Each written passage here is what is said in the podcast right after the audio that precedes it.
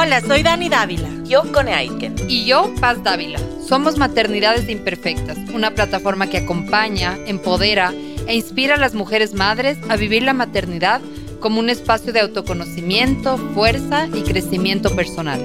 Guiamos a las madres desde la maternidad que vivimos hasta la que queremos vivir. Nos interesa reescribir las historias de las mujeres madres reflexionando y visibilizando maternidades reales, honestas y diversas alejadas de los juicios y los dogmas que pesan sobre nosotras. Queremos guiar a las mujeres a encontrar su propia voz en la maternidad, a ponerla a su favor y a convertirla en una experiencia de poder y de equilibrio. Nos ilusiona acompañarte a florecer en la maternidad. Bienvenidos.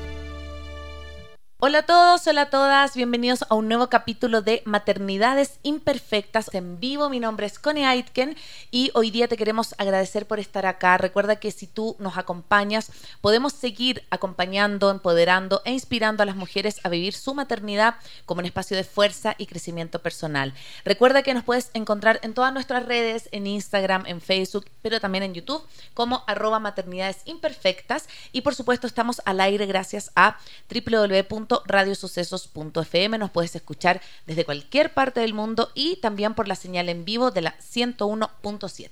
Estoy súper entusiasmada con el capítulo de hoy. Ya vamos a contar el tema. Bienvenida, Dani.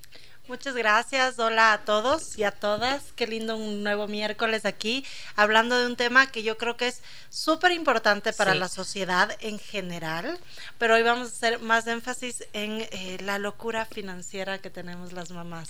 Sí. Ah, creo que hay muchos temas que, que son importantes de abordar y creo que en la práctica lo necesitamos mucho, mucho, mucho. Así que hoy estamos con Romy Capetillo, que nos acompaña desde Chile, y ella es especialista en educación financiera. Cuéntanos un un poco, Romy, cómo manejas esto, ¿Qué, un poco tu experiencia, cuéntanos de ti.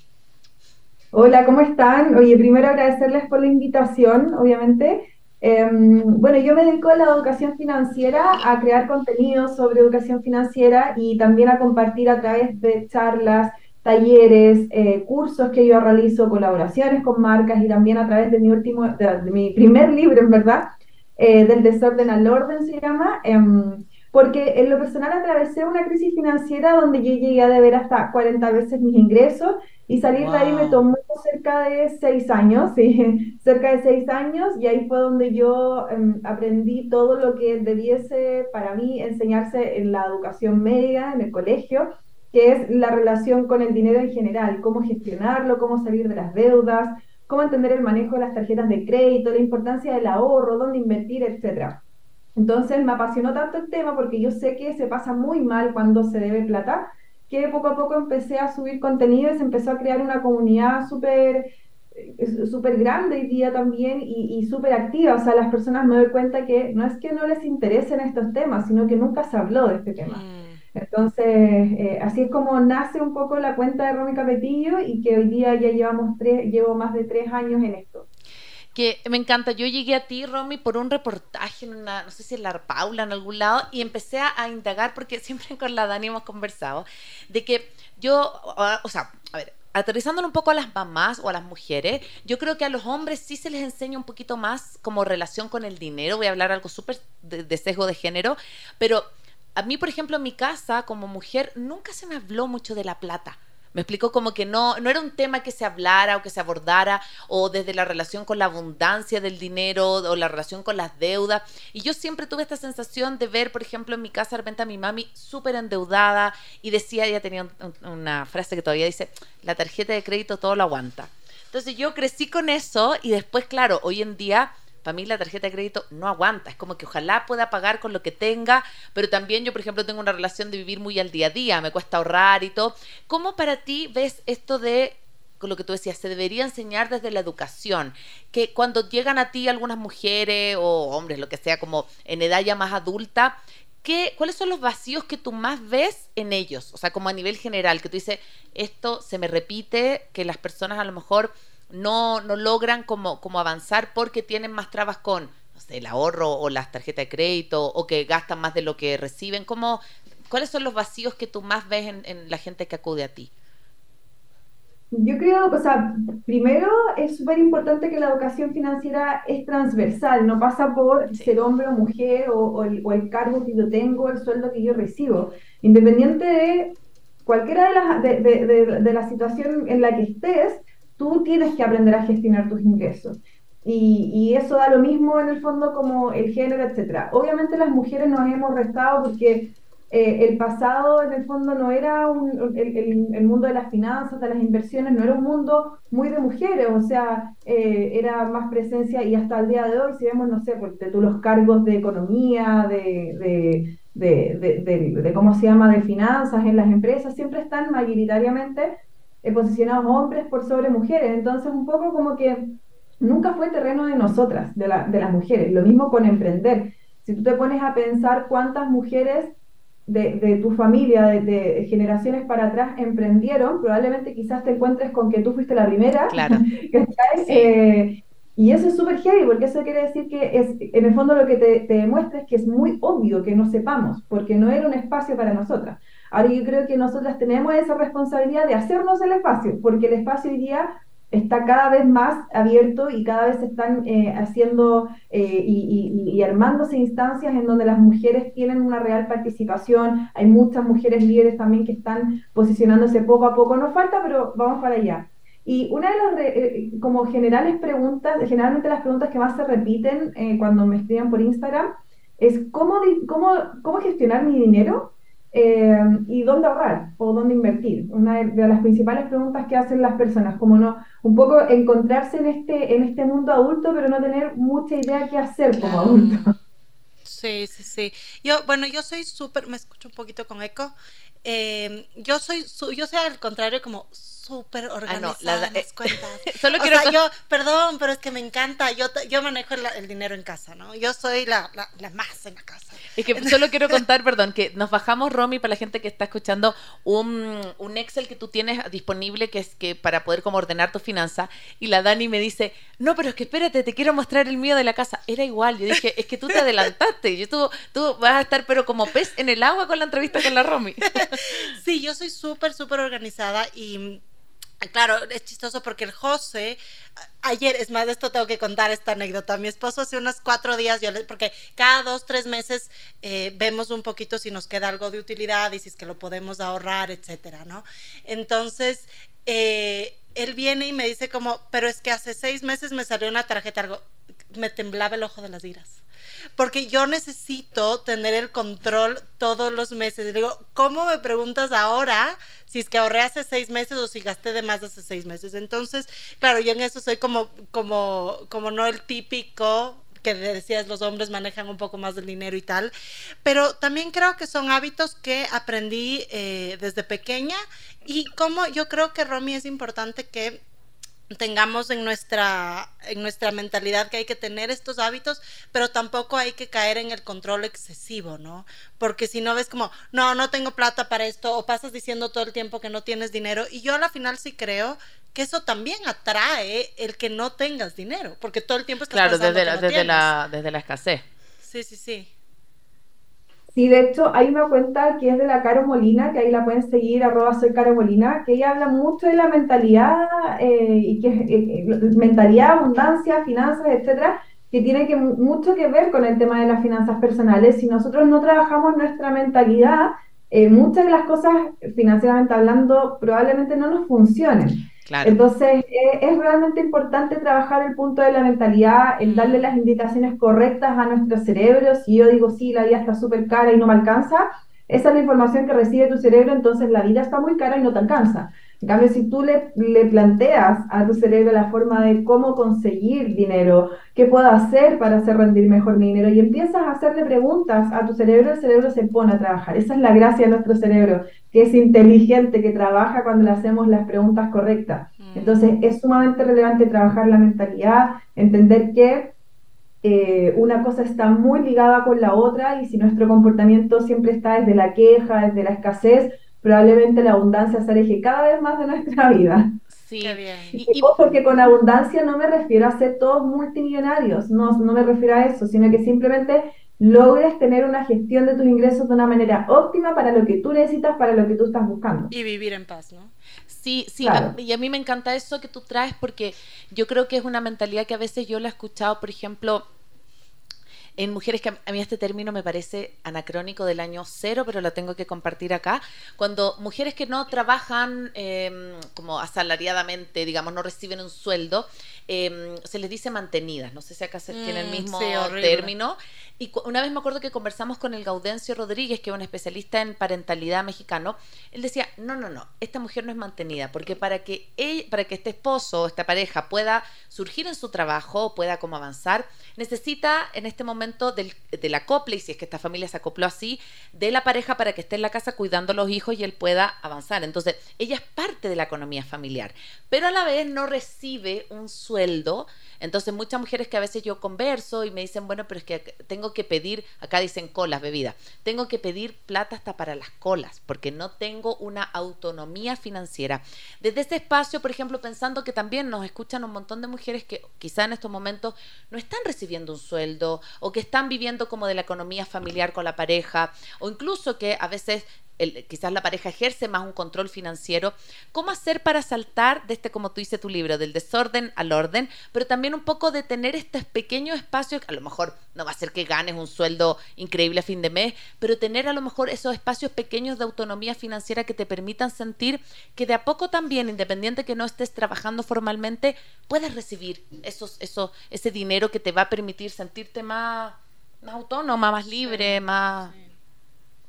O sea, yo creo que en, ese tipo de decisiones que son bien personales, porque ahí es la pareja la que decide cómo es que van a funcionar, si acordaran en que una de las partes no va a trabajar, entonces em, hay que acordar cómo se va a financiar y costear la vida de esa persona que no va a trabajar para su día a día. Eh, se, va, se entiende que entonces quien va a tener que costear eso va a ser la persona que va a traer el dinero monetario a la casa. Yo creo que hay que, en el fondo, como no ofenderse por esas cosas. O sea, si yo no estoy trabajando y mi pareja me tiene que pasar dinero porque estamos viviendo juntos y yo decidí no trabajar y él aporta, está bien, y después puede darse la vuelta la, tortilla, es como es más simple que eso, si lo que importa es que se converse y se llegue a acuerdos. Hay una serie que está en Netflix, es una serie documental que se llama Cómo hacerse ricos, que habla justamente de una pareja que es ella la que trabaja y él el que se siente súper como desplazado, como sin opinión, porque en el fondo como ella es la que trae el dinero, él es el que le tiene que estar preguntando constantemente,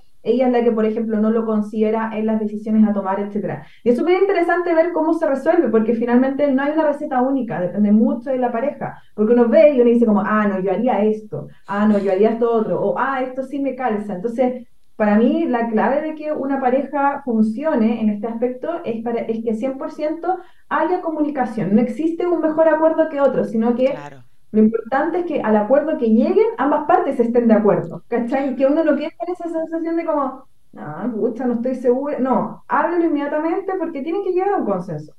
Romy, en ese sentido yo creo, o cómo, cómo tú puedes aconsejarnos, por ejemplo, para mí es importante tener una meta porque también he conocido gente que ahorra y ahorra y ahorra, pero al final de los días no sabe para qué está ahorrando.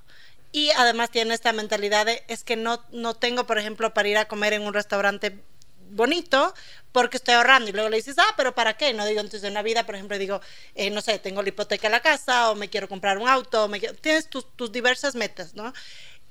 Es, ¿Tú crees que eso es fundamental también como para darle un sentido?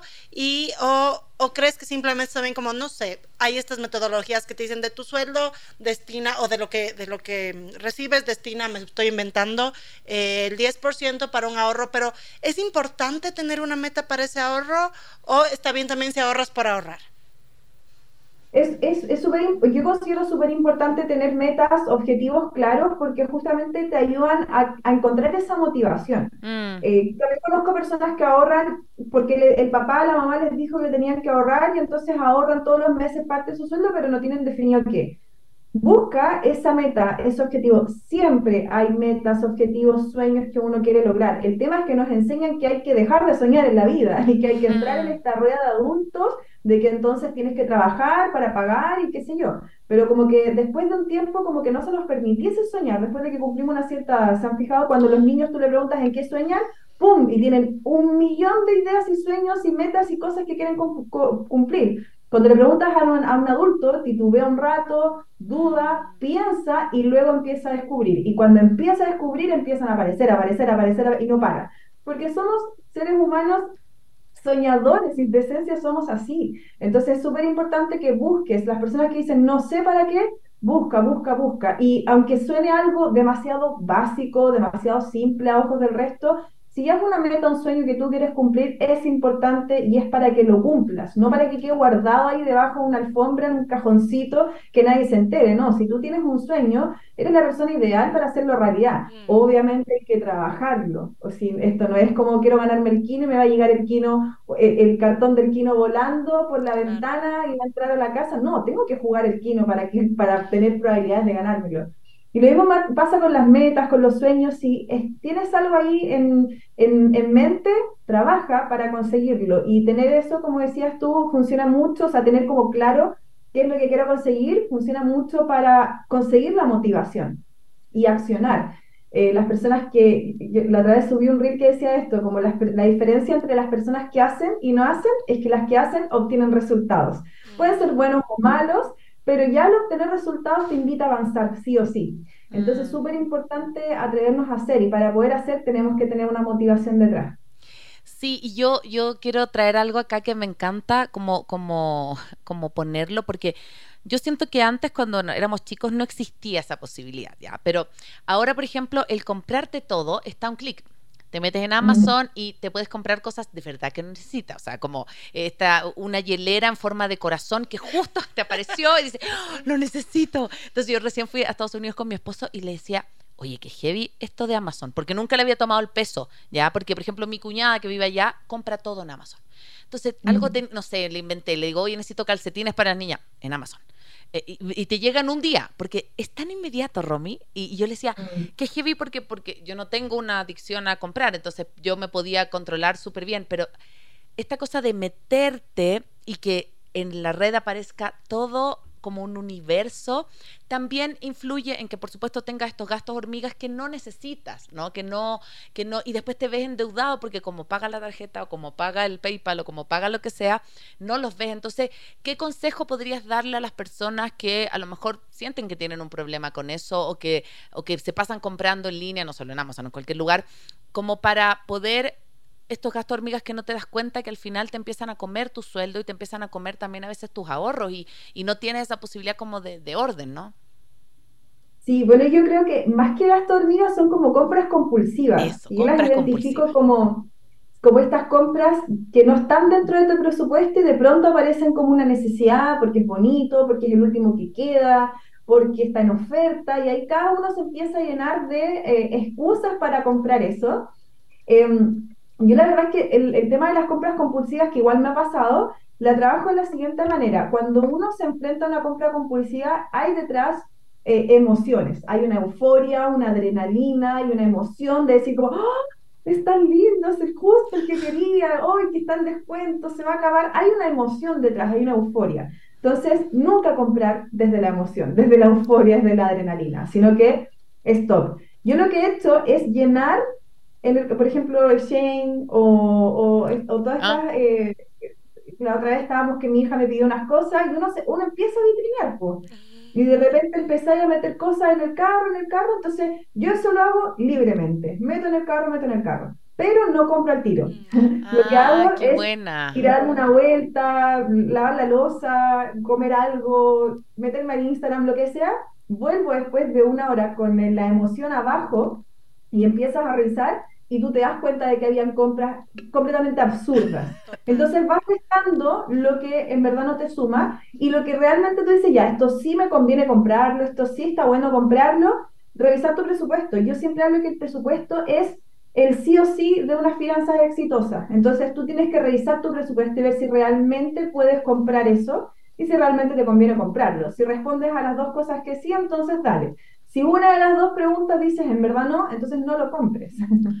Qué buena, qué buen dato, me encantó, me encantó porque siento que, claro, por un lado estás acogiendo esto de que sí, puedo querer pensar o vitrinear y le pongo, le pongo, pero en el momento si lo compro es como en un momento de desolación emocional, como que me, de emoción profunda, pero de verdad después lo pones en mente fría y digo, es que en realidad no lo necesitaba. Y, ahí sale. Gracias por estar acá. Recuerda siempre que todos nuestros episodios puedes seguirlos en vivo también a través de nuestro canal en Facebook y YouTube. Y que puedes escuchar todos nuestros capítulos anteriores en nuestro podcast de maternidades imperfectas. Estamos hoy acá con Romy Capetillo, quien es especialista en educación financiera.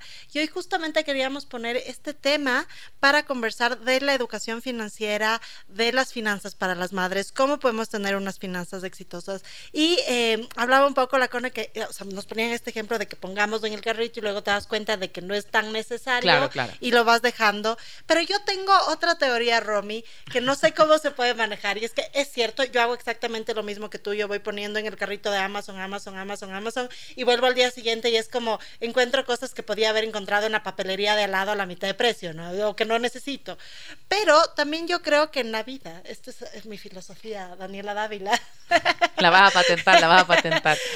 No necesariamente, valga la redundancia, tienes que comprar solo aquello que necesitas, porque hay cosas que te pueden hacer muy feliz mientras esté en tu en tu budget, en tu presupuesto, o sea, que no es algo que te vas, no te estoy diciendo cómprate un Mercedes Benz, pero que esté dentro de tu presupuesto y que sí, capaz no es algo que sirve utilitariamente hablando, pero y que llegue y te, hace feliz, te pone, te, te emociona.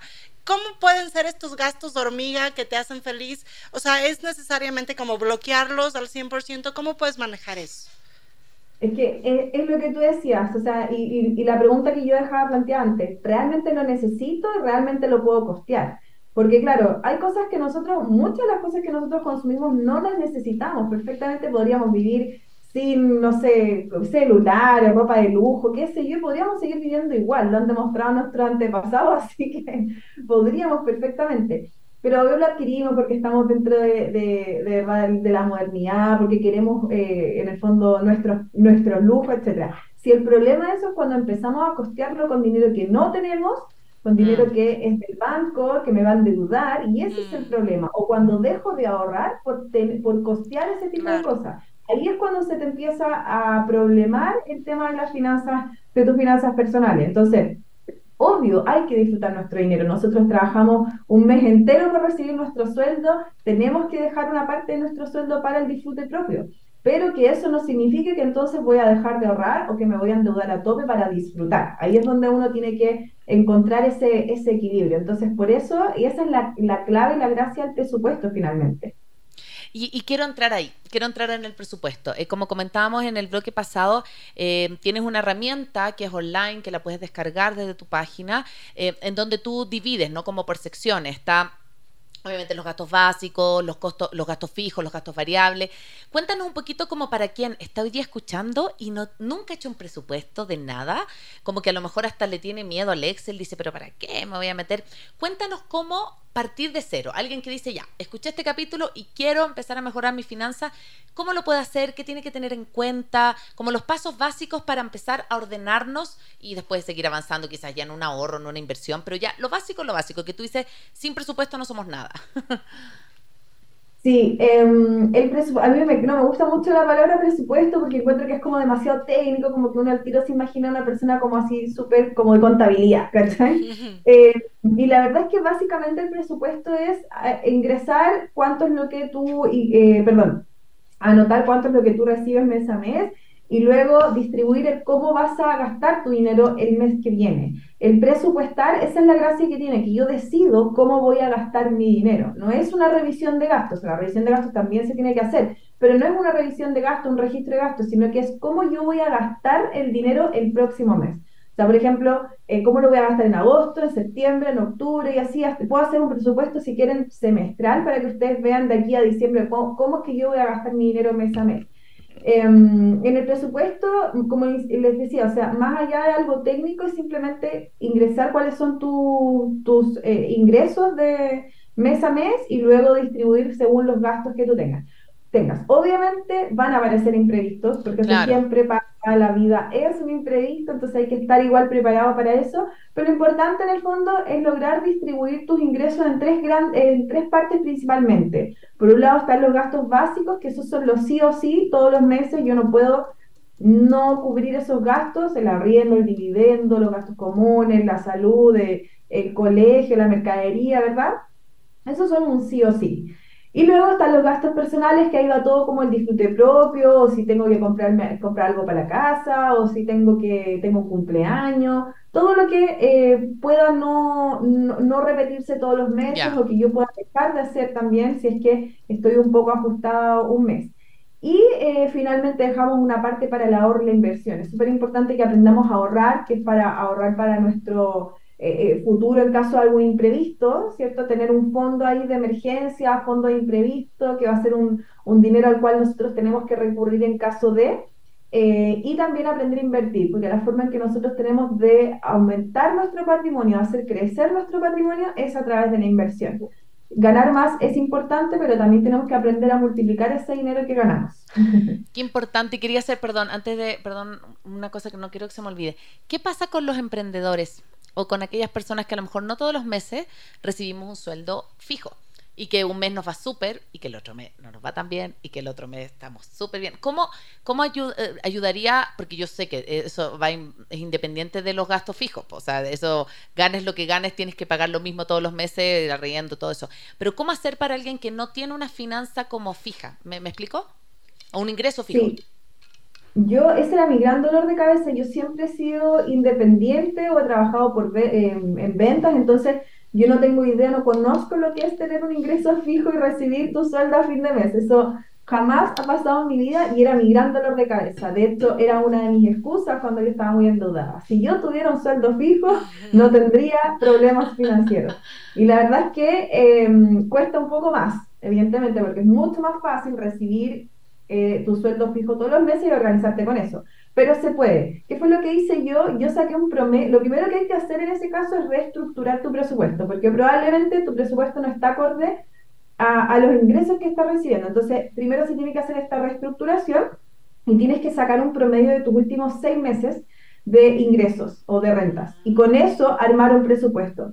Em, posiblemente ese promedio de renta se cumpla en los próximos meses. Entonces, cuando te va bien, tienes que apartar una parte de ese, de ese, mes para los meses en que no llegues al presupuesto que tú, que tú tienes. Eso es como el ideal. Al principio te va a costar un poco más y después cuando logres agarrar esta, esta ola de nieve va a ir funcionando todo bien. Pero efectivamente al que tiene el sueldo variable le cuesta un poco más, porque uno siempre cree que le va a ir mejor, sobre todo para los que trabajan a comisión. Si hay alguien que nos está escuchando que trabaja comisiones, uno dice como, no, si el próximo mes voy a vender, pero tres veces más de lo que vendí este mes y me va a ir increíble y con eso voy a pagar y tal y tal cosa. Entonces uno empieza a consumir dinero que todavía no, no ni se ha ganado. Es como ah, en, la, la, familia que... Eh, como era lo que estaba, no me acuerdo el dicho, pero la familia que estaban repartiéndose no sé, la leche y la vaca y todavía no se habían jugado, no habían jugado el loto. Entonces, como uno tiene que trabajar y ordenarse con dinero que ya cuenta. Que ya existe. claro, sí sí, sí A mí tampoco me gusta mucho en mis finanzas como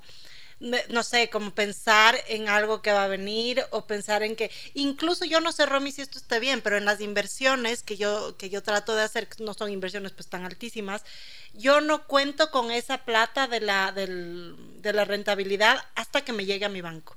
O sea, no, no sé por qué, o sea, como que tengo eso en la mentalidad de, no gastar antes de tiempo. Pero también quisiera saber cómo puedes, decías, destinar una parte para el ahorro en la inversión, pero qué porcentaje es como lo, lo, recomendable, si es que usas este ahorro, por ejemplo, o el porcentaje que decides es ya fuera de pagar gastos personales y gastos básicos, o es del del sueldo o de la mensualidad que tú tienes, sacas un porcentaje. ¿Cómo manejas eso? Sí, el, el ideal, como lo, lo, que se, uno puede encontrar ahí en, en, internet y que en verdad ya luego de estudios se ha recomendado que el ideal es que tú de tu sueldo líquido, de lo que recibes en mes a mes, tú puedes apartar un 20%, 10% para el ahorro y 10% para la inversión. Ahora, independiente del porcentaje como sugerido, yo recomiendo que no, no, se, no se queden con el porcentaje, porque ¿qué es lo que pasa? Las personas que no llegan ni al 1% que puede pasar, ni al 1% de su, de su mensualidad para ahorrar e invertir, se desmotivan y dicen, jamás voy a llegar a, a ese 20%, entonces mejor no ahorro nada porque la vida es hoy, hay que disfrutarla y tiran la toalla. Y pasa lo mismo para el otro lado, las personas que ya están en el 20% se quedan ahí y no buscan la posibilidad de aumentar el ahorro porque dicen, ah, ya, estoy. aquí en el 20%, entonces, listo, no tengo nada más que hacer. Lo importante es partir, más allá del porcentaje, comienza a ahorrar, comienza a invertir. Hoy día las plataformas están cada vez más amigables, se puede ahorrar e invertir de una manera muy simple, desde mil pesos, un dólar, y eso eh, ha, ha, derribado un montón de barreras de entrada que antes existían para el ahorro de inversión. Antes para ahorrar estaba la cuenta de ahorro y listo. Hoy día hay fondos mutuos, ETF, hoy día realmente puedes invertir en acciones desde 5 mil pesos. entonces, la verdad es que uno eh, tiene que atreverse, cruzar esa, esa, esa barrera y decir, ya, voy a comenzar a ahorrar y no minimizar la capacidad de ahorro. Si este mes pudiste ahorrar mil pesos, es más que cero. Y lo, importante es buscar que ese ahorro vaya aumentando en el tiempo, pero el ahorro es un hábito. Por eso es importante partir. Si yo no parto nunca, nunca voy a desarrollar el hábito. Entonces hay que partir con mil pesos y parte con eso y a medida que va pasando el tiempo, te aseguro que te vas a ir obsesionando y vas a querer ir ahorrando más. Qué, qué, buen, qué buen tema.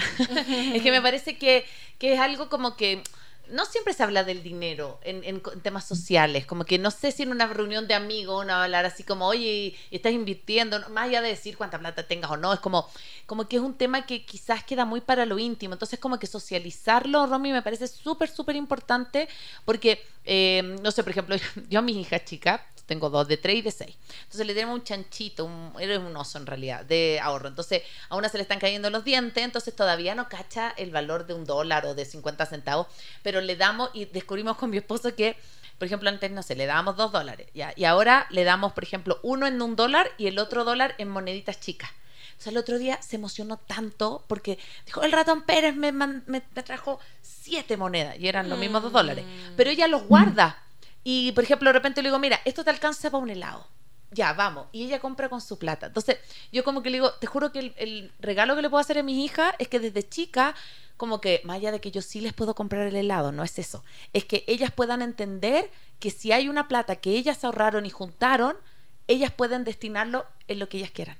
Entonces, como que eso también me parece que, que si tuviéramos educación financiera desde la casa, desde chico, también otro sería el cantar. Entonces podemos hacer esa diferencia en nuestros hijos. De todas maneras, o sea, yo la otra vez hablaba con una persona que me decía, yo nunca supe cuánto ganó mi mamá. Nunca me contó cuánto ah, ganaba. Mira, era como secreto así.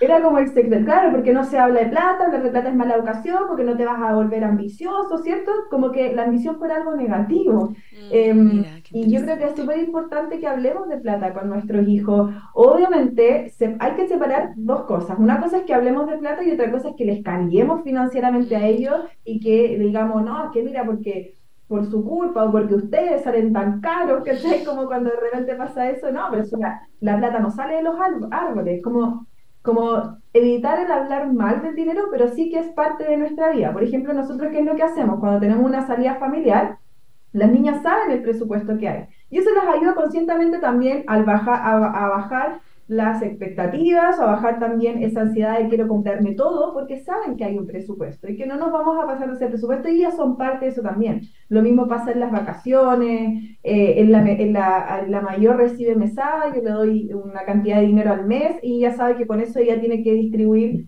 entre sus salidas. Obviamente hay cosas que yo le voy a costear porque es mi, mi deber como mamá, deber claro. al mundo, ¿cierto?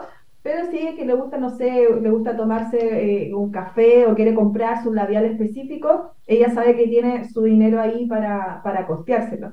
Pero si nosotros no le damos herramientas a nuestros hijos para, de partida, si no hablamos de eso y lo mantenemos como algo tabú y luego no le entregamos herramientas, probablemente tu hijo de grande empiece a improvisar con el dinero y puede que lo pase muy mal. Es que me acordé con lo que decía, yo también recibí mesada, entonces me acordaba que, que si se acababa la mesada, bueno, obviamente no colegio, cosas como básicas, lo que tú decías, pero yo sabía que tenía una plata mensual y, y yo era súper organizada. Claro, no había Excel en ese tiempo, entonces yo lo ponía en mi agenda, cuánto iba gastando, y como que decía, ya, no sé, me quedan 10 lucas para terminar el mes, no sé, 20 dólares.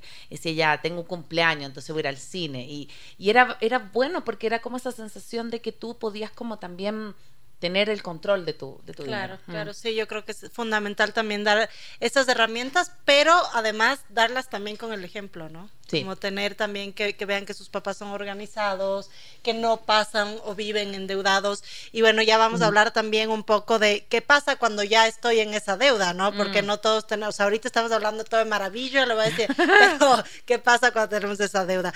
Eh, les damos gracias por estar acá. Recuerda que todos nuestros capítulos no solo los puedes escuchar en, nuestros, en nuestras plataformas digitales, en Spotify, en Apple Podcast, sino que también en YouTube, que están ahí nuestros capítulos con grabación y por supuesto siempre a través de la www.radiosucesos.fm. Estábamos hablando de la importancia también de otorgarles autonomía o educación financiera a nuestros hijos. Y yo tengo esa sensación, eh, como Romy, de que creo que es un aprendizaje como para la vida, cómo, cómo, cómo te relacionaste con el dinero, como esto de que siempre viste escasez o de, o de que siempre viste, porque yo siempre acá en, en, los programas siempre siento que pongo así como en desnudo a mis papás porque hablo de ellos y de mi familia y ya la gente que nos escucha debe conocer, pero yo tuve los dos casos. Mi papi, trabajando toda su vida, pero mucho, mucho, mucho, y como que ahorrando y le cuesta mucho disfrutar. Yo siempre, por ejemplo, es mm. fanático del fútbol y yo siempre le he dicho, papá, ándate un mundial, gástate las lucas en un mundial, porque ya tengo una hermana que tiene, o como la única que podría estar como necesitando mantener o, de la educación, es mi hermana chica que ya está estudiando la especialidad, ya vive sola, o sea, ya con ella, nada. Le digo, papá, date date el permiso de disfrutar con lo que has ganado. Y no, no, no lo logran. Es siempre como que lo que tú decías de la escasez. Y tengo a mi mami, que también toda la vida ha trabajado, pero ella tiene esta cosa de la vida es ahora, la tarjeta aguanta, hay que vivir la vida. Entonces siento que en mi casa viví estos dos lados. Claro, debo tener mucho de los dos espacios, pero, pero me encantaría que como que pudieras como compartirle a nuestra audiencia también eso, como de, quizás no sé, no es bueno irse a ninguno de los dos extremos, pero también hay mucha gente que vive esto de la vida es ahora, la tarjeta aguanta, hay que disfrutar. Y después, claro, tú, incluso tú lo viviste, ¿no? Desde tu experiencia, 40 veces lo que tú recibías estuviste endeudada. ¿Cómo pudiste salir de ahí? ¿Cómo, cómo desde el, quizá el disfrute y todo pasar también a la acción concreta para... Porque yo creo que quien tiene deudas no duerme tranquilo tampoco. Sí, de todas maneras. Bueno, nosotros somos resultado de lo que aprendimos cuando fuimos niños mm. de las personas que fueron responsables nuestras, ¿cierto? Nuestros papás o alguna... Tuvimos, nosotros cuando niños tuvimos nuestros referentes, ¿cierto? Todo, todo, uno puede identificar si tenía un tío, una tía que era mi referente, o mi mamá, mi papá, o mi profesora, ¿verdad? Tuvimos referentes en nuestra niñez y esos referentes fueron construyendo gran parte de los hábitos que nosotros tenemos hoy día.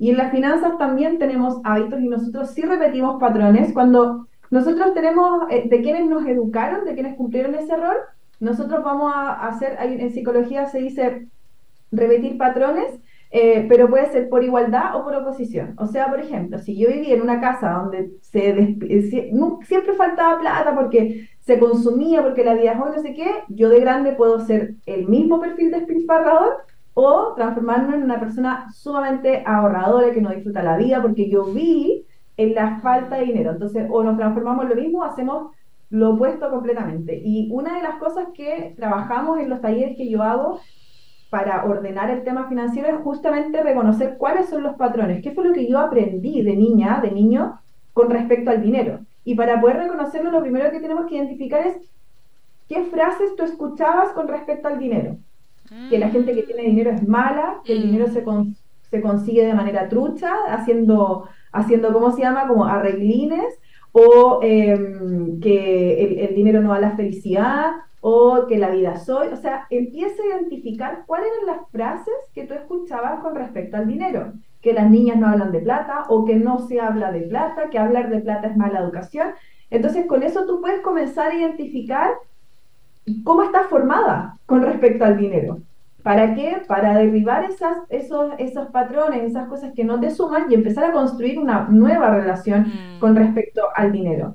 Entonces, sí, efectivamente nosotros crecemos y empezamos a, probablemente empezamos a repetir o a evitar. Yo también tuve ese, ese caso, por ejemplo, el lado de mi mamá, que era bien organizada, era súper organizada, estructurada, pero que no generaba ingresos porque ella estaba en la casa, y por el otro lado mi papá, que era el que generaba los ingresos, le pasaba toda la plata a mi mamá, ella era la que administraba, pero él, perfil súper despilfarrador, como eh, invitaba gente a la casa, entonces al final mi mamá siempre tenía que estar haciendo ajustes. Tomar de acá, de acá. Claro, para poder en el fondo llegar a fin de mes, porque mi papá tenía, igual siempre tuvimos un muy buen pasar, nunca nos faltó nada, pero yo nunca, por ejemplo, vi a mis papás eh, invertir, ver algo que yo no, no, tenía idea hasta cuando ya fui grande. Em, entonces, claro, es, es, muy relevante el primero reconocer qué, qué, qué, era lo que tú veías cuando chica con respecto al dinero. Uno de repente observa, o sea, por ejemplo, si yo veía que o vi una vez una pelea entre mis papás por la falta de dinero, probablemente yo voy a reconocer el dinero como algo negativo en mi vida. Y eso sí se va a, a traducir en que te cueste retener el dinero, porque eh, como lo ves algo, como algo negativo, siempre vas a encontrar la forma de soltar el dinero, de, de gastarlo, de eh, encarecer tu vida, como sea. Entonces es súper importante trabajar el tema de qué fue lo que yo escuché cuando niña, niño, para luego empezar como a abonarme con el dinero y armar una nueva relación, que finalmente el dinero es un medio simplemente, no es el culpable de. Mm, claro, claro, claro. Yo creo que también un poco desaprendiendo nosotros enseñamos a nuestros hijos a que tengan esta buena relación con el dinero. Yo creo que mucho en maternidades hablamos de, de cómo a través de sanar nosotras también les damos como una mejor vida o un mejor futuro a nuestros hijos. Y creo que empezar por el dinero, que es algo que se usa a diario, es algo que necesitas, es algo que te hace vivir. O sea, es cierto esta, esta frase de que, que no se consigue, ¿cómo es?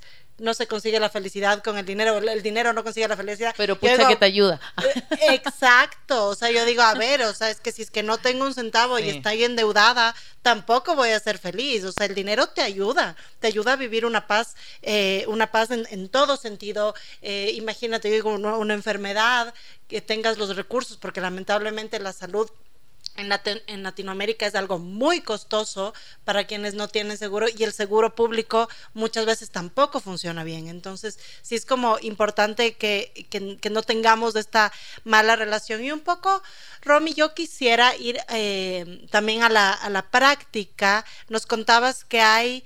Eh, ahora como muchas plataformas en las que se puede invertir desde, desde, desde poco dinero, acá pues tenemos el dólar, que no sé si nos puedes recomendar de pronto algunas personas que digan, mira, o sea, sí, a mí me pasa mucho que yo veo estas plataformas de inversión que yo he visto así como que literal en Pinterest, no es nada que me metí a investigar. Dicen como, invierte tres mil dólares. Y es como, no, me muero de miedo. Me muero de miedo. Digo, es que ya tres mil dólares son tres mil dólares. Otra cosa es que me digas como, a ver, ya anda de por ahí de 20, ir viendo cómo funciona, entender un poco la metodología de inversión. ¿Qué nos recomiendas tú? De pronto, que hay ciertas plataformas que sean un poco más confiables. Sí, yo creo que, bueno, lo primero es eh, evitar caer en estafas, porque hoy día con la tecnología, el Internet, tenemos acceso a un montón de estafas. Eh, en general queremos plata rápido, eh, la, la, mayor que podamos conseguir, ojalá con el menos esfuerzo posible. Mm. Entonces aparecen estos banners, estas publicidades de invierte no sé, 100 dólares y recibe 3.000 en 24 horas. Y me dice como, wow, ya. Es súper llamativo, pues súper seductor. Pero, pero para mí eso ya es la red flag, o sea. Exacto, o sea, es exactamente la primera bandera roja, lamentable, y, y ¿sabes qué? Por eso tenemos que sanar la relación con el dinero, porque si no sanamos la relación con el dinero, me va a pasar que probablemente voy a estar más expuesta a caer en estafas, porque va a querer rápidamente la plata, ¿cachai? Como para resolver un tema. Entonces, el primer, eh, como a la primera bandera roja es justamente las grandes rentabilidades que te prometen. Yo siempre digo, si un banco robusto, una corredora de bolsa robusta, grande, importante, que lleva años en el mercado, no te ofrece rentabilidades supremas, y llega una empresa que nunca la habías escuchado en tu vida, y te ofrece chica, a ofrecerte increíbles rentabilidades, ¿por qué le vas a creer? ¿Qué te hace pensar eso es verdad. Tiene más poder que el banco, una de bolsa de años y años. Entonces, lo primero es no dejarse llevar por las rentabilidades o cuando te dice, cuando son muy amables, también ojo ahí la amabilidad, el exceso, no la amabilidad, el exceso de amabilidad quizás te están queriendo vender algo que no te conviene. Entonces, lo primero es tener claro el tema de las estafas, eh, evitar caer los links y todo eso, revisar si realmente las empresas están reguladas por, en este caso en Chile, por la CMF, que es la Comisión para el Mercado Financiero. Y acá hay varias plataformas, está Racional, que te permite invertir en acciones y ETFs de Estados Unidos, está TRI, que te permite invertir en acciones y ETFs de Chile, eh, bueno, están todos los bancos, eh, las administradoras de fondo, corredoras de bolsa, y la verdad es que todas tienen su, su, gracia, su, su, como su razón de ser, ¿verdad? Eh, va, va, a depender mucho de lo que yo ande buscando, de si quiero tener o no tener un ejecutivo, porque estas nuevas plataformas, si bien son más económicas, no hay un ejecutivo ahí que te acompañe. En cambio, los bancos sí tienen ejecutivos que te pueden acompañar. Entonces va a depender principalmente de lo que tú estés buscando. Claro, claro, claro. Sí, total. Bueno, acá en Ecuador, eh, desde mi experiencia, pues sí, están los bancos que ahora además te facilitan mucho a través de sus plataformas web. Entonces, buenazo, porque justo eh, hace una semana como que estaba revisando y ya, es, ya todo es con un clic, ¿no? Como que también te evita el ir, pero tienes este respaldo de que es un banco conocido, que, o sea, si bien la tasa de pronto de inversión no es tan alta, y luego acá también se controla de alguna forma, y entonces están las cooperativas, que si bien no tienen como la categoría de banco, también son cooperativas muy seguras y te pueden dar de pronto un poquito más de interés. Entonces sí creo que es como súper importante tomar en cuenta eh, a quién le estoy entregando mi dinero. Eso es, eso es muy importante. Bueno, y ahora con con todo esto del, del metaverso y de los que también hay, aparecieron tantas cosas que, que, es importante como que pongamos atención, porque hay veces que ponemos en riesgo eh, nuestra, nuestra, nuestra salud mental con inversiones, con perder el dinero, o sea, como también el, el saber, el saber poner, poner límites, yo creo que eso aporta mucho en una casa que todos estemos como en la misma, en la misma página, ¿no? Y, y no sé si dentro de esto del ahorro entra, entra también la jubilación, Romy, o sea, cuando dices ahorro para algo en específico, dentro del 10% puedo como dividir en prioridades, esto es para mi jubilación, para la educación, ¿no? o cómo, cómo es como la mejor manera de manejar eso. Sí, o sea, por ejemplo, hay personas que, eh, volviendo un poco a lo que hablábamos de tener metas, objetivos que sean eh, cosas que te, que te ayuden con la motivación, la jubilación también vendría siendo parte de eso. O sea, si, si hay una parte de ti que te preocupa la jubilación, entonces tienes que dejar una parte de tu ahorro para ahorrar para la jubilación. Yo en lo personal, por ejemplo, tengo parte de mis ahorros para la jubilación. Como todavía soy joven, no es tanto lo que aporto, pero lo, uno, uno en el fondo lo proyecta a 20 años y dice como ya, y a 20 años voy a recibir X cantidad de dinero si es que sigo ahorrando este porcentaje. Pero sí, yo en lo personal sí, incorporo la parte de mi jubilación porque yo creo que mi generación le ha pasado que ha visto las jubilaciones de sus papás que eran muy menores de lo que se prometía al inicio, entonces se entiende que hubieron modificaciones en el camino, pero, pero yo veo como mi papá trabajó toda la vida y recibe una jubilación súper baja que para el costo de vida hoy día no da. Entonces eh, uno dice, bueno, no quiero repetir el patrón, me tengo que hacer cargo y no puedo esperar a que el gobierno, el Estado, el gobierno de turno básicamente se ponga de acuerdo y hagan algo. Entonces uno tiene que tomar también las eh, decisiones en su vida. Y sabes que en este sentido, que qué bueno que justo se fue como para allá la conversación, yo hablo mucho como de la responsabilidad que tenemos los padres con nuestros hijos, que yo, es, es mi forma de pensar, esto es algo como muy, muy personal, que es como muy injusto que sea mi hijo quien en un futuro tenga que ver por mí. Eh, no me parece responsable con él, ¿no? Entonces, si bien yo entiendo que cuando estamos adultos de pronto pueden haber imprevistos con nuestros papás y no es un, no es un tema de de darles la espalda o de decir, no, es que no es mi responsabilidad, pero sí creo que es parte de una ah, sociedad actual en la que uno es responsable con el hijo. Yo espero que mi hijo pueda tener su familia, su hogar, si es que algún día decide casarse, su esposa o, su, o sus hijos, y que no tenga que preocuparse de mí. Es como muy injusto esta mentalidad que antes había de que los hijos tienen que luego mantener a sus padres. Entonces creo que también como en un sentido de responsabilidad, el prepararme no solo para una jubilación, sino para si mañana me pasa algo. Y aquí entra, por ejemplo, los seguros de salud. Para nosotros en casa, porque acaso no sé cómo es en Chile, pero acá los seguros de salud medio decentes son carísimos. Entonces, entre todo, cuando tú revisas los gastos, para nosotros el gas, inversión o gasto o prevención, no sé cómo se puede llamar, en el seguro de salud es algo que no se puede mover. O sea, si tengo que dejar de viajar, si tengo que dejar de de pronto no comprarme el carro que tenía ahorita o ahorrar para después, pero porque, porque un poquito está esta responsabilidad. Oye, y si mañana, mira que con la pandemia lo vivimos. En el COVID salían cuentas de 80 mil dólares, de 70 mil dólares. Había muchas familias que no pudieron pagar. Entonces, como de alguna forma también el pensar de forma responsable en qué estoy gastando. Mm. Eh, en una familia donde hay hijos, creo que es bastante fundamental. Sí, yo estoy súper de acuerdo contigo. De hecho, yo creo que yo igual cuando he tenido que ayudar a mi papá, lo hago con todo el corazón. O sea, en ningún caso lo digo como, oh, que patúo a mi papá. No, pero yo sí quiero que, eh, que mi hija, en el fondo, si puedo, que ellas descansen de esa responsabilidad, sí hacerlo. Yo tengo tres hijas y, obviamente mi preocupación va a estar en que yo me tengo que costear mi, mi, salud, mi vejez, mi jubilación, y me gustaría que así fuera y no tener que ellas eh, o depender de ellas o que ellas tuvieran que asumir esa responsabilidad de alguna medida. Entonces yo creo que también, claro, es parte de el organizarse hoy para que en un futuro uno pueda estar más relajado en ese aspecto. Sí. Bueno, ya terminamos el capítulo de hoy día. La verdad fue súper, súper eh, inspirador, motivante. Ojalá que las personas que nos estén escuchando en sus casas o a través del podcast eh, lo puedan compartir. Que eh, si ven y dicen, oye, es que yo tengo una amiga que tampoco sabe nada de educación financiera, bueno, se lo mande, pueda estar ahí, le pongan las cinco estrellitas, lo comparta. Así que, Romy, ¿cómo te pueden encontrar en las redes? Las personas que hoy día te escucharon y dijeron, me encantó la Romy, quiero aprender más. ¿Cómo te encuentran?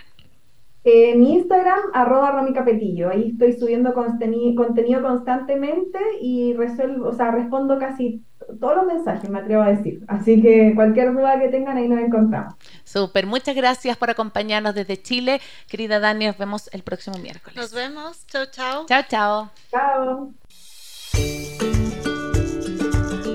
Soy Cone Aiken. Soy Dani Dávila. Y yo, Paz Dávila. Gracias por regalarte este tiempo de autocuidado y crecimiento. Si quieres escuchar más capítulos y contenidos sobre maternidad y crianza, no olvides de encontrar nuestro podcast en iTunes y Spotify. Y a través de Radio Sucesos todos los domingos a las 12 del mediodía. Te esperamos.